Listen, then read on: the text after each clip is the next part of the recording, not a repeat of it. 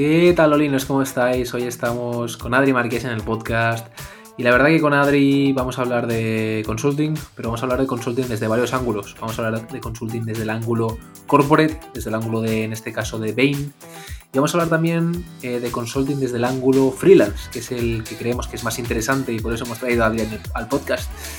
Vamos a hablar un poco de por qué Adri hizo ese cambio ¿no? de, de corporate consulting a freelance consulting y, qué es necesario para hacer el cambio, ¿no? A nivel de, ostras, cómo encontrar esos primeros proyectos, cuál es la fuente, ¿no? De, esos primeros clientes eh, y muchas más cosas. Así que os recomiendo que estéis aquí hasta el final eh, y, espero que lo disfrutéis al, al 100% porque la verdad que Adri nos da mucha luz sobre el mundo freelance consulting y la verdad que es algo bastante diferente.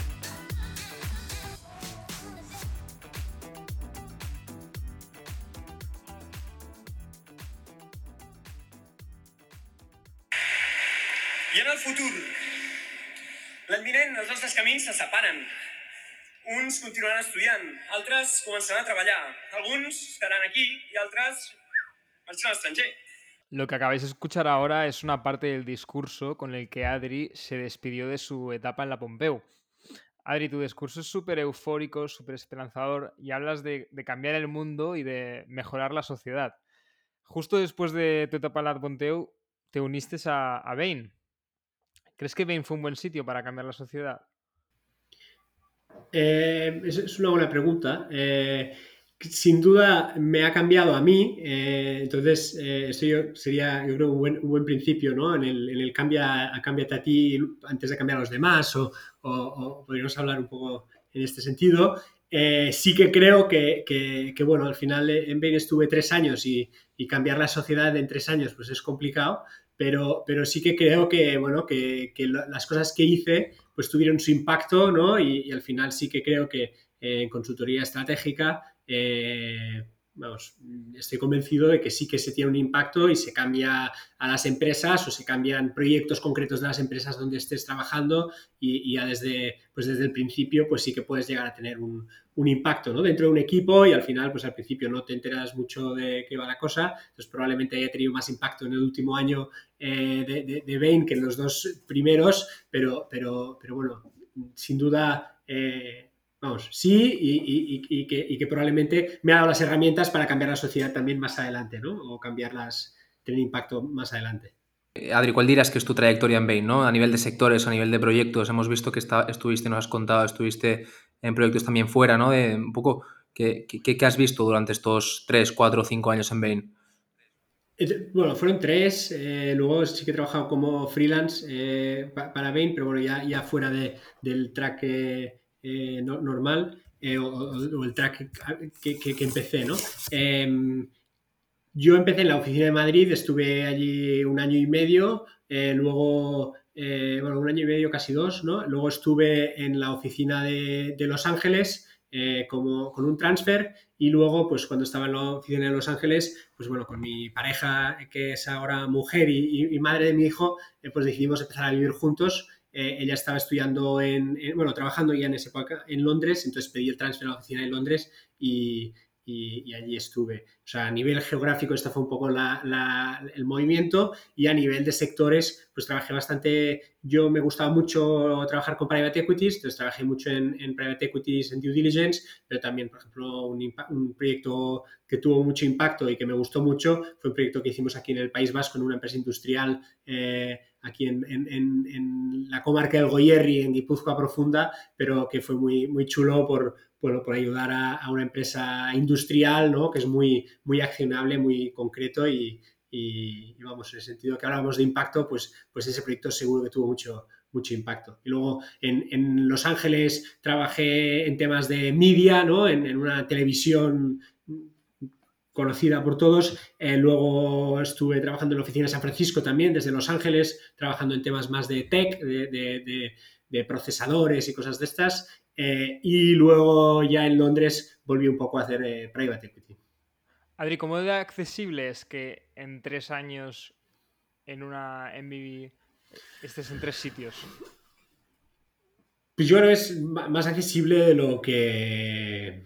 yo creo que es relativamente accesible. O sea, yo en mi caso fue por un... O sea, el primer, el primer intercambio fue por placer, y al final estas compañías tienen las opciones de hacer transfer, ¿no? Tú mandas, ellos mandan a una persona, es como las universidades, es como un Erasmus. Ellos mandan a una persona a Los Ángeles y de alguna oficina del sistema reciben a una persona, pues yo qué sé, de la oficina de México o de la oficina de, yo qué sé, de, Holanda, pues viene, viene alguien a, Madrid y ya está, ¿no? Y después el último cambio sí que fue por placer, que también pues estas compañías lo bueno que tienen es que son, son compañías que se enfocan en en dar buenos resultados, pero también, eh, y, vamos, conozco perfectamente el caso de Bain, también se enfocan en que tú tengas una vida más o menos eh, eh, amable y que si tu pareja está en Londres y tú decides que quieres irte a vivir a Londres, pues te lo facilitan y, también te lo facilitan, pues igual que todas las compañías, por, porque prefieren que te quedes dentro que no que, te vayas a, Londres sin ellos, ¿no? Y al final, pues para mí,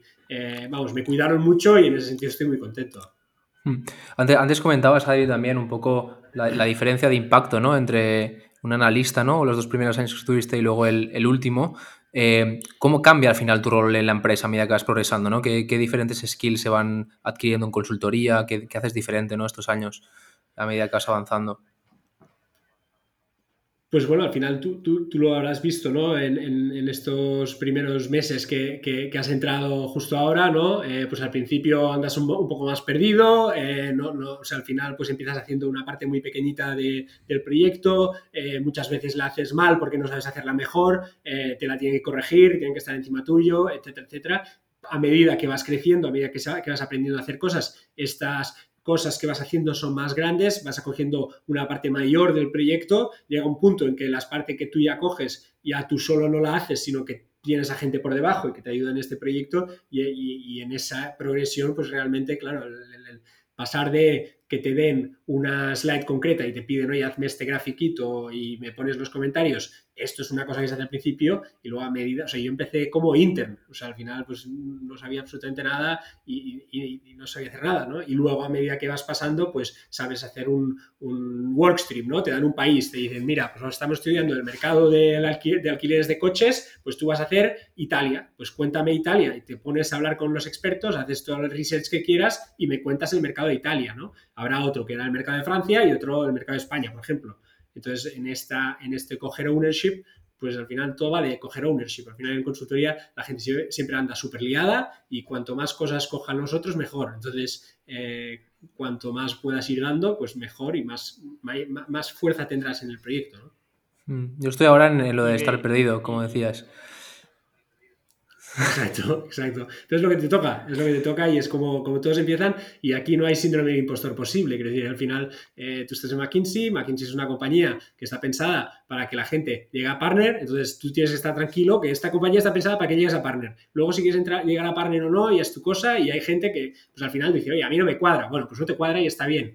Eh, o, al final pues, es un trabajo difícil, duro y que pues quizás pues eh, llega un punto en que no pasas una barra, pues tampoco pasa nada, pero que que, tienes que pensar que, bueno, que está pensado para que tú puedas progresar y, hay una serie de herramientas, las reviews, los, los, partners que te dan coaching, eh, cuando hablas con el manager y te cuenta cómo mejorar, pues todo esto está pensado para que tú mejores. Y aquí está la gracia de, que al final en estas compañías se aprende a, leches y, y, a medida que pasan los años, pues llevas más leches encima y por tanto vas sabiendo hacer más cosas. Adri, porque tengo un par de, colegas que hicieron una internship en una MBB y, luego les cogieron como analista. Y muchos dicen que en la internship pues te tratan súper bien, súper bien, que estás rodeado de, algodones y que luego te das cuenta de que a lo mejor no es tan bonito como parece, que hay mucho curro. ¿Tú crees que esto se pasa de forma general? yo creo que no. Vamos a tratar bien yo creo que se intenta tratar bien a la gente en general. Si estas personas no se dieron cuenta de que esto era un trabajo duro en su internship, pues no sé si deberían haberle escogido, porque realmente si tú estás en la internship, eh, normalmente curras como todos, o sea, curras como, como el que más, digamos. Pues curras probablemente con un analista y si ves que el analista va liado y tú no, pues hombre, quizás, bueno, mal probablemente, porque quizás tú podrías tirar un poco más o podrías pensar qué, hacer, ¿no? Eh, pero bueno, que al final son trabajos duros y quien, diga que no, pues os engaña. Eh, yo para mí eso es una de las cosas que digo a la gente siempre. Les digo, oye, es un trabajo muy duro, pero que te da mucho, pero que es muy duro, ¿sabes? Al final, eh, y sobre todo al principio.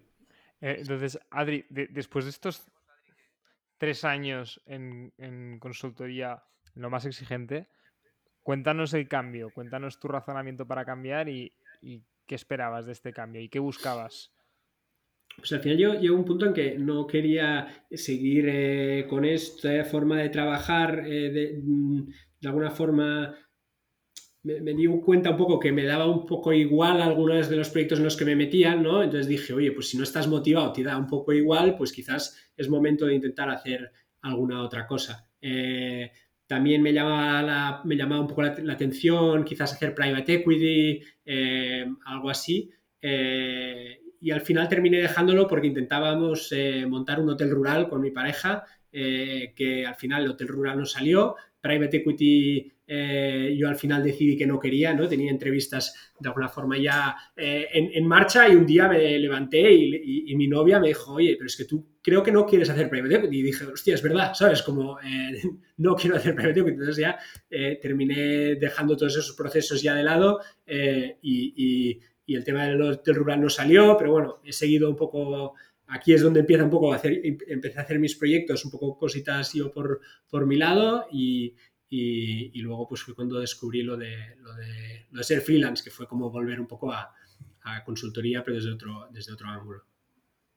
Entonces, entonces no fue un día, ¿no? Que, dijiste, ostras, quiero cambiar, quiero dejar consultoría, pasar a hacer lo mío. Fue más dejarlo y luego volver, en cierto modo, no, no tan planeado, ¿no? Se podría decir. Sí, no, bueno, sí que fue planeado, quiero decir, precisamente porque no fue un solo día, sí que fue planeado, fue pensado, fue, fue reflexionado, digamos, uno no, no se levanta un día y ya está. En ese momento también eh, estaba en la oficina de Londres eh, y me tenía que volver a la oficina de Madrid, eh, pero mi pareja estaba allí y también pues en, en, ese momento decidimos irnos juntos pues a San Sebastián, ¿no? Dejábamos pues un poco la vida en Londres y íbamos juntos a San Sebastián a montar este hotel rural, ¿no? Pues también fue un proceso pensado, reflexionado, eh, tanteamos con, con los arquitectos y con el ayuntamiento pues el tema del hotel rural, parecía que todo iba a ir bien, pero bueno, al final no salió bien, pero igualmente nos, nos fuimos a, San Sebastián. Y Adri, em, para que la gente te ubique, ahora mismo, ¿qué es ser freelance? ¿En qué consiste tu trabajo?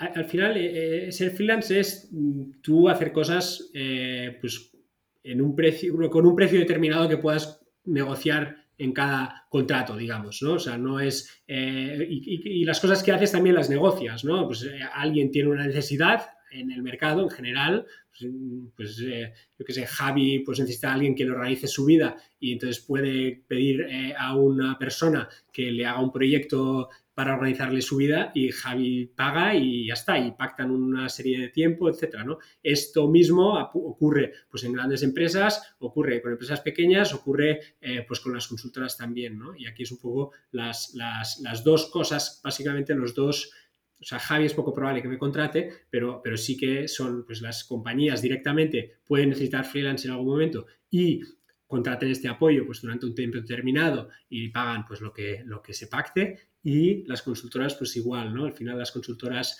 eh, que conocemos, em, pues muchas, eh, no todas, pero muchas, eh, también tiran de freelancers, pues a veces pues necesitan ayuda en algún proyecto porque no tienen gente suficiente o por lo que sea, que es lo que, lo que ha sucedido en, este último, en los últimos meses, pues que al final la consultoría iba súper bien y no había suficiente gente como para servir, ¿no? Entonces básicamente es lo que hacen, contratar a, gente como yo, pues que, que podemos ir allí y vendernos. Y te contratan porque tú no quieres ser su empleado, ¿no?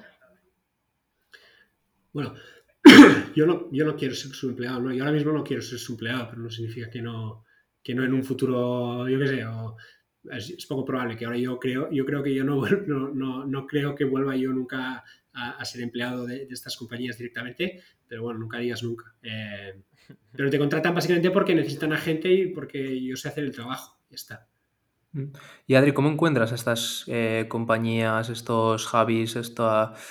Hay, hay, bueno, hay, hay, marketplaces, hay compañías eh, que se dedican a ello eh, y luego hay como una especie de, como podemos decir, como representantes ¿no? de los futbolistas, pues igual que hay un representante de futbolistas, pues hay un representante de los de freelancers, ¿no? que al final pues hay freelance networks que lo que hacen es ofrecer este, estos proyectos a los freelancers de su network y si los cogen, pues se quedan pues una parte, ¿no? Es como se quedan en medio y hay un marketplace. Yo, desde que me he dedicado un poco más en serio a esto del freelancing, a partir de este año, pues he empezado a hacer esto un poco, ¿no? De, yo tengo algunos, algunas oportunidades que yo no sirvo porque no tengo tiempo material para servir, pero puedo buscar otros freelancers que puedan necesitar, que puedan encajar en estos proyectos y me quedo un poco en medio, ¿no? quedo una, una, parte pequeña del, del, del, pastel, digamos, por hacer la conexión y por, y por generar este valor que, que al final es pues headhunting, pero para freelancers. ¿Y quién dirías que puede ser freelance consultant? ¿Qué, se necesita? ¿no? Entiendo que son unas skills un poco más también interpersonales, ¿no? No solo analíticas, encontrar a veces tu equipo, ¿no? Incluso.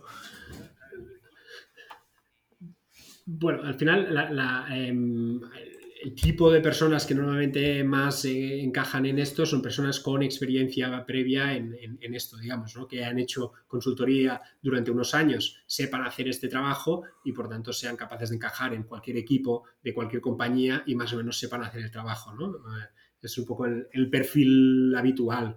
Eh, ¿Hay perfiles de gente que no ha hecho consultoría? Pues no, no, no, muy poco probable. Quiero decir, al final, si es para hacer consultoría, es gente que ha hecho consultoría en, las grandes compañías, luego pasan a, tienen la opción de, ofrecer esto directamente ellos, ¿no? al final es una forma diferente de, hacerlo.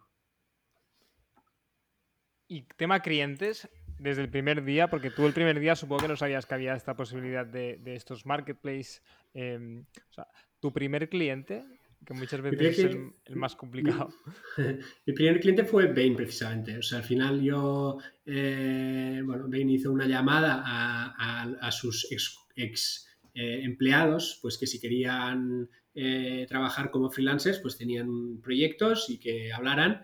Yo en ese momento estaba montando una empresa funeraria, entonces estaba arrancando, consideré que yo no necesitaba dedicar todo el tiempo del mundo a la funeraria porque pues una vez ponía los Google Ads, una vez hice, hice una serie de cosas, ya pensaba que esto tendría que ir tirando solo y únicamente necesitaría pasta para gastar en Google Ads pues para que fuese tirando, ¿no? Y dije, bueno, pues dedico, hago yo que sé, hice una due diligence, de fueron, al final fueron seis o siete semanas que duró el proyecto, vendí pues mi tiempo durante esas seis o siete semanas y, y, está. ¿no? Y una vez ya hice eso, eh, pues eh, al final cuando eres freelance y, cuando haces cualquier cosa en la vida, lo importante es que el cliente esté contento. Entonces el, el, el Bain estuvo contento con mi performance y me dijo, oye, ¿qué te parece si hacemos otro proyecto? Y yo dije, no, no, yo tengo mi, mi yo tengo mi, mi, funeraria, yo quiero, yo quiero, yo estoy emprendiendo, no, no puedo dedicarme a esto mucho más tiempo, ¿no? Y me dijo, vale, ¿qué te parece si en vez de full time, pues lo haces dos días a la semana. Y dije, bueno, pues dos días a la semana sí. Entonces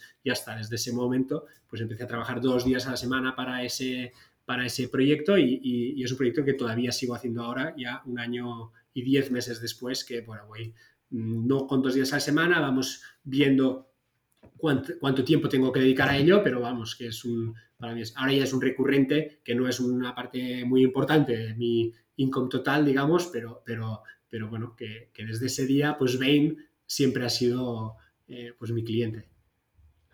Y cuando tienes más de un cliente, ¿cómo te organizas? Porque tú dices, vale, le dedico dos horas a la semana a Bain, pero ¿esto significa que le dedicas lunes y martes o significa que le dedicas entre 16 y 20, 20 horas a la semana para Bain?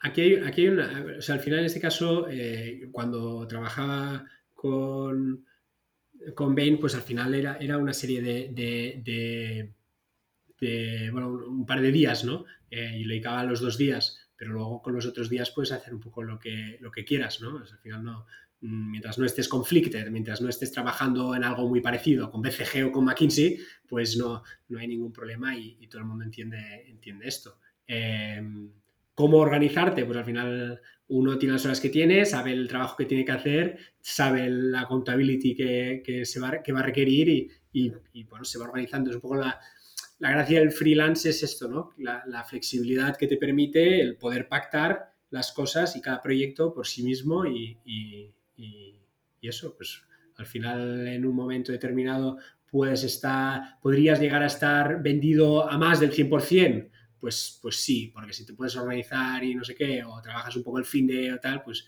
seguro que puedes hacerlo, ¿no? Eh, vamos. Y, y Estaba pensando, y, y Bain, ¿por qué, por, ejemplo, no tiene eh, Entiendo que, que tu knowledge, o sea, si entendiera eh, lo, de, lo del freelance consulting, si fuera alguien, un experto que llaman para un proyecto de analytics, por ejemplo, alguien que sabe un montón de analytics, igual no, no tiene que estar internamente en la empresa, ¿no? En, en Bain. Pero, ¿por, ¿por qué llaman a freelance consultants como tú en este caso? ¿Por qué no tienen otro manager en plantilla? ¿Es porque tienen problemas de, de retención, problemas de selección de personal? No, Eh, únicamente que ellos trabajan, ellos, sus, sus consultores internos los usan para sus proyectos con, con clientes que les pagan mucho más. Es decir, si ven, coge a alguien de mi perfil y le quitan de alguna forma del, del pool de, de staffing y le ponen a, y se pone, y le ponen a hacer trabajo interno, les costará mucho más que mi fee, digamos, porque ellos tienen la capacidad de vender a este cliente, a este, esta persona a, yo sé, al Banco Santander o al BBVA o lo que sea, ¿sabes? O sea, no es un tema de. No es un, o sea, al final es, es, un tema de flexibilidad también y de, que, y, de costes. Pues para ellos un coste, tiene un coste interno de una persona como yo mucho más alto que la FI que me pagan a mí. Pues me, me la pagan a mí, yo estoy contento, ellos están contentos porque alguien va allí y hace el trabajo y, y, ya te digo que, que, mientras estén contentos y hagas buen trabajo, es el, el, esto bueno, las empresas cada vez les gusta más también por la flexibilidad. Claro, habla, hablas, de, hablas, mucho de flexibilidad y, y, y, Javi me comentó en su día que tú tenías una temporada de no work. Bueno, ¿no? o sea, al final, por ejemplo, ¿Cómo funciona ahora... esto exactamente? No, al final, pues eso, tú, tú, contra, tú, puedes, tú puedes pactar con las empresas el, el, lo, que, lo que quieras trabajar. Eh, o sea, que tú quieres, ellos necesitan a alguien para dos meses, te contratan dos meses, se te acaba el contrato y se acaba el contrato puedes buscar a otra empresa que te pague, lo, te pague el resto del año o no. Eh, o sea, al final es, eh, eh, yo en mi caso, por ejemplo, ahora he sido padre, ¿no? Llevo un mes de, paternidad. Pues en este mes de paternidad no he trabajado. O sea, quiero decir, yo ya de, decidí a principios de año que este año iba a dedicarme a esto, le he metido caña hasta, hasta agosto. En, en, agosto he ganado todo el dinero que podía ganar en, en agosto y luego ya estaré probablemente hasta final de año eh, trabajando poco, muy poco, ¿no? Al final. Eh, bueno, eh, trabajando en la familia, hombre.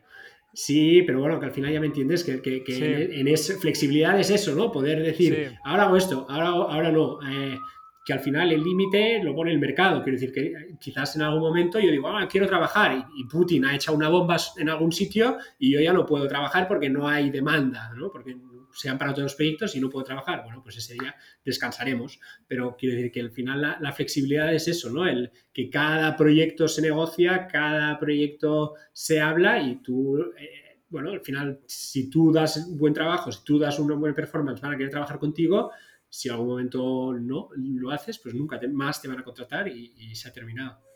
Y aparte de la flexibilidad, Adri, dirías, nos entiendo que, por ejemplo, también puedes meterte más en proyectos que más te interesen, ¿no? ¿Hay algún beneficio así más de ser freelance consultant que no hayamos visto hasta ahora? Sí, yo creo que al final también es eso, ¿no? Una parte también de, que tú puedes elegir qué proyectos hacer y qué proyectos no hacer, ¿no? Ahora, por ejemplo, ya, os, ya os, comento, yo para mí las, el private equity me gustaba mucho cuando estaba en Bain, pero ahora no haría nunca private equity. O sea, bueno, ya no, no haría nunca, ya veremos, pero quiero decir que al final saber que, que las due diligence son mucho más intensas en horas, pues también me hace pensar, oye, pues quizás pues ahora que he sido padre, pues no quiero trabajar tanto pues trabajar, yo qué sé, 10 horas está bien, 12 eh, límite, 16 no, ¿sabes? Como al final es un poco el, el, eh, una serie de proyectos que puedas querer hacer, otros que no, o, bueno, tienes más flexibilidad en ese sentido mientras el mercado te lo permita, ¿no? Decir, no, yo quiero hacer, eh, yo qué sé, quiero dedicarme a las lechugas. Bueno, pues tendrás que pensar si hay suficientes proyectos de lechugas en, en, tu sector o, o, tienes capacidad de coger suficientes proyectos de lechugas. Al final, uno puede, puede querer hacer lo que quiera, pero, pero el mercado en ese sentido pues tiene una demanda determinada. ¿Y, y Bain, por ejemplo, ficha siempre freelance consultants de forma individual o a veces tú también puedes entrar con, con un mini equipo, ¿no? Eh, y, y, y, bueno, y, ofrecer el servicio de tu equipo en, en conjunto. Es, eso no, no, no, creo que de momento no, no, no, lo hacen, no lo hacen. De momento Bain y entiendo que las otras eh, o sea, las otras consultoras directamente no cogen equipos. Los que sí que creo que cogen, eh, bueno, no creo, sé que podrían llegar a coger equipos es más las, las, compañías, pero entonces ya es menos de coger un equipo, sino más de coger una solución o coger un, un proyecto en, en, concreto en el que claramente pues, se pueda necesitar un equipo, pero, pero no necesariamente... Bueno, porque tú, Adri, ahora, ahora haces esto totalmente eh, solo. Cuando te piden un proyecto, tú estás Sí, sí, ahora mismo sí, yo, ahora mismo sí. Eh, ya, bueno, ya os he comentado antes, yo, para mí mi objetivo sería en un futuro eh, em, poder vender menos mi tiempo y más soluciones o más vender a, a, otros freelancers, digamos, ¿no? En la parte de, de, headhunting. En, esa parte pues ya, ya, ya, ya funciona, ya la estoy haciendo, ya la estoy explotando, pero el objetivo es explotarlo mucho más y, y en la parte de vender soluciones pues lo mismo, ¿no? Em, identificar qué, dónde están, qué necesidades puede haber en el mercado e, intentar atacarlas. Em, ¿Cómo hacerlo? Pues eso, poco a poco al final, con, el tiempo que llevo en esto, llevo, o sea, ya he visto algunas carencias, ¿no? Algunas empresas que puedan necesitar o, o, algunos gobiernos, ¿no? Algunas, algunas zonas, algunas cosas que se puedan, que, que, hay como potencial em, y eh, pues intentar atacar, atacar eso. Claro que nunca eh, o sea, nunca se puede, y, bueno, no se puede y sería muy ilegal. Que yo cogiera eh, al día siguiente de dejar Bain, cogiera al mismo cliente que estábamos sirviendo con Bain, ¿no? Al final estaría, eh, estaría conflicted, estaría, estaría, bueno, es ilegalísimo, ¿no? Bain me podría crujir por todos lados. Esto no, no, no, se puede hacer, ¿no? Pero sí que, pues puedo conocer a alguien, ex compañero de Bain, que ahora de golpe está en, yo qué sé, en, una, en otra compañía, eh, o en Gamesa o en, yo sé, en cualquier compañía y ellos puedan tener esta necesidad, yo conozca esta necesidad y pueda ofrecerles algo, ¿no? Hmm. Porque a, nivel, lo haces todo interpersonal hasta ahora, ¿no? ¿no? No te metes a nivel de marketplace, de por ejemplo decir, ostras, soy Adri, eh, las personas de este marketplace las voy a conectar con un proyecto que yo, yo conozca, ¿no? Esto sería más, más adelante en todo caso. Bueno, poco a poco sí que, sí que he ido haciendo esto. No como marketplace, no con una marca visible y no como, como bueno, tan, tan, por, bueno, porque de momento no, he puesto el foco allí, pero sí que he hecho alguna de estas conexiones y bueno, el objetivo sí que es en un futuro pues, pues seguir en esta dirección. Pero bueno, vemos que, yo creo que ahora también pues va, quizás puede haber un poco de crisis y puede haber un poco más de, enfriamiento de todas las cosas estas, pero iremos viendo. Y, Adri, em, ya para ya para, para, ir acabando el episodio, a la gente que nos escucha, ¿qué, consejos puedes dar? Hay mucha gente que está ahora muy focused en, consultoría y, en, el, paso de después. ¿Cuál es tu consejo? O en el paso, de, en el paso de durante, ¿eh? Yo para mí el consejo es, eh, es importante eh, dedicar, o sea, estar tiempo en consultoría. Eh, creo que, o sea, no estoy seguro de si consultoría es el mejor sitio donde terminar tu carrera, pero estoy convencido que es el mejor sitio donde empezarla y, al final hay que saber entrar, hay que saber aguantar y, hay que saber eh, aprender y, de alguna forma Aprender es súper importante y, estas compañías están pensadas para ello. Luego ya cada uno hace su reflexión y ve si le encaja o no le encaja. A mí en su día no me encajó, Mm, ahora mismo pues tampoco me encaja, pero, pero no significa que sea malo o bueno, ¿no? Cada uno pues decide lo que le gusta. Eh, y, yo sí que creo que, que, de vez en cuando uno tiene que hacer la reflexión, en general, en consultoría y en cualquier lado, de si realmente está viviendo la vida que quiere vivir, si realmente está siguiendo la carrera profesional que quiere que quiere seguir o si no, ¿no? hay gente que, entra en auditoría y se mete en auditoría y pum, pum, pum, hasta que golpe lleva seis años en auditoría y solo sabe eh, hacer auditorías. Pues quizás si no te gusta la auditoría el primer año, pues aguanta un poco más, pero no, pero no, no, no, hagas de ella una carrera, ¿no? Lo peor que te puede pasar es especializarte en algo que no te gusta.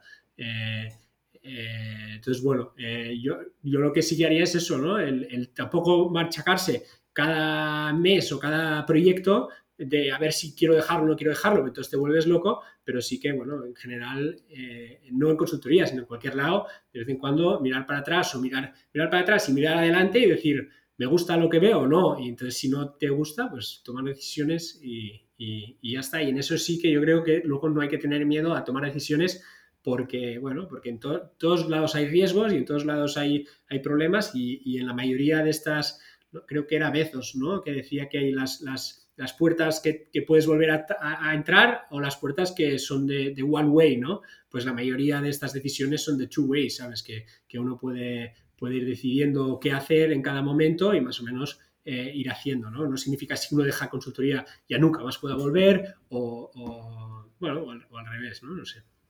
Mm. Porque a nivel de, lecturas así obligatorias para alguien eh, que esté empezando su carrera, que ¿tienes alguna en mente?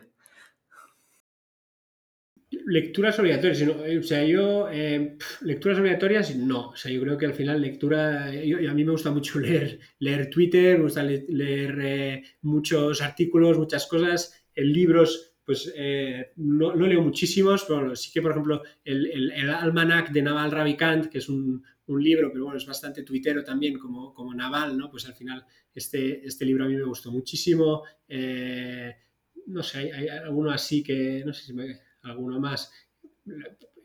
El, From Zero to One, ¿no? De, de Thiel, pues también está bien. Si uno es startupero y tal, pues pensar en estas, en estos, eh, de esta forma, pues puede ayudar, ¿no? A, pensar en el futuro. Yo sí que, por ejemplo, no tanto lecturas de libros, pero sí que creo que todo el mundo en consultoría o fuera de consultoría debería hacer, eh, debería saber algo de programar, pues hacer el CS50 de Harvard, por ejemplo, que es un curso de programación gratis que es fantástico porque te, te, enseña un poquito de, de C y un poquito de Python y con eso puedes ya entender muchas cosas de cómo piensan los programadores. Eso sí que creo que es, debería ser obligatorio, pero bueno, eh, al final, obligatorio o no obligatorio, creo que, que bueno. Hablan, no sé. Hablando de programar, Adri, el otro, eh, el otro, día descubrí el Fuzzy Lookup este y la verdad que me ahorró media hora, así que esto de programar es, yo creo que es interesante, ¿no? Eh, pero bueno, hay muchas cosas así pequeñas en Excel ¿El, o... ¿El qué, perdona? El, el Fuzzy Lookup me enseñaron que es, que es básicamente cuando tienes dos tablas una con, con ¿Sí? un nombre. Tienes, por ejemplo, Amazon en una tabla y quieres cruzarla con otra tabla que en vez de Amazon pone Amazon Inc. Entonces eso te, te busca, eh, puedes hacer un X lookup, pero que no sea exactamente igual, ¿no? Entonces, truquillos así, yo creo que igual más en programación, ¿no? Si te metes a hacer el CS50, igual aprendes ya incluso a, hacer Python avanzado y te soluciona en vez de 10 minutos con a mí una hora, ¿no? Pero creo que es, es un buen mix, un buen combo a tener, la verdad. Sí, sí. sí no, no, conocía esto del Fusilucap, yo lo miraré. Es interesante. Al final, todas estas cosas, eh, aprender a, a, programar un básico te ayuda luego a hacer una VBA muy tonta, que si en algún momento tienes que eh, programar una chorrada, pues te puede ahorrar mucho tiempo. Pero al final, sí. eh, bueno, no, no, no, que no lo usas en el día a día probablemente, pero bueno, saber que existe y que está allí, pues, pues es útil. Sí, pues, pues, pues nada, Adri, yo creo que que ya con, con, con, esto podemos acabar el episodio de hoy. Eh, 31 minutos hemos, hemos, hemos durado. Eh, ¿Cuánto, cu ¿Tienes alguna, alguna pregunta más? A ver, Javi, ¿tú, tú qué, qué, qué, qué, qué esperas de, de, este primer año? Yo, como dices, aprender mucho, pegarme al manager y ver cómo, cómo trabaja él para aprender, básicamente, ¿no? O sea, estoy ahí para, para eso estos primeros años y luego ya se verá si, bueno, hago aventuras como tú o sigo el camino más normal, ¿no? Pero un poco lo que me motiva es aprender ahora. sí, no, haces bien, haces bien. A buscar picos, Javi. A buscar, a buscar spikes, como lo llaman la empresa. sí, sí. Nada. Pues nada, gracias por, por invitarme y, y, y, nada, deseo que, que ahora que empezáis vuestras carreras profesionales, pues que, que os vayan muy bien y, que aprendáis mucho, que al final es eso, ¿no? Yo creo que esto va de, de aprender, de adquirir una serie de, skills que se valoren en el mercado y, luego es lo que te permite pues vivir, eh, vivir bien o, muy bien, ¿no? Respecto a, lo que lo que vive normalmente la mayoría de gente, ¿no? Al final, pues entrar en este tipo de, carreras es, muy privilegiado y, y, es lo que te, bueno, te hace estar tranquilo, ¿no? Y, y eso es, es muy importante, creo. Por eso digo que te cambia la vida, ¿no? Al final, dos, tres años en, en, consultoría te cambia la vida porque luego puedes hacer lo que quieras y hagas lo que quieras, vas a vivir bien. Pues nada, gracias Adri. Gracias por tu, por tu último note. Javi, ¿quieres decir algo? No, yo diría que incluso lo que dice Adri 100%, pero incluso a nivel de marca personal también, ¿no? Si un día haces una startup a nivel de, ostras, el Venture Capital que te va a ver y tal, que vea que tienes esa validación también, no solo por aprender, sino también de signaling, creo que son las dos vertientes, ¿no? Pero, pero 100% podemos dejarlo aquí y eso, agradecerle a Adri su tiempo, que, que, bueno, ahora está en su época de no trabajar tanto, pero aún así se valora. Vosotros. Venga. A través de Olin pretendemos aprender de nuestros invitados, así como enriquecer a nuestra audiencia. Los entrevistados son elegidos discrecionalmente y vienen sin ningún tipo de patrocinio. Este programa no pretende dar consejo ni bien promover las empresas, certificados o libros que puedan haberse mencionado. Por último, acordaros de seguirnos en Instagram para enteraros de todo. All in podcast barra baja es. Cuidaros mucho y nos vemos pronto.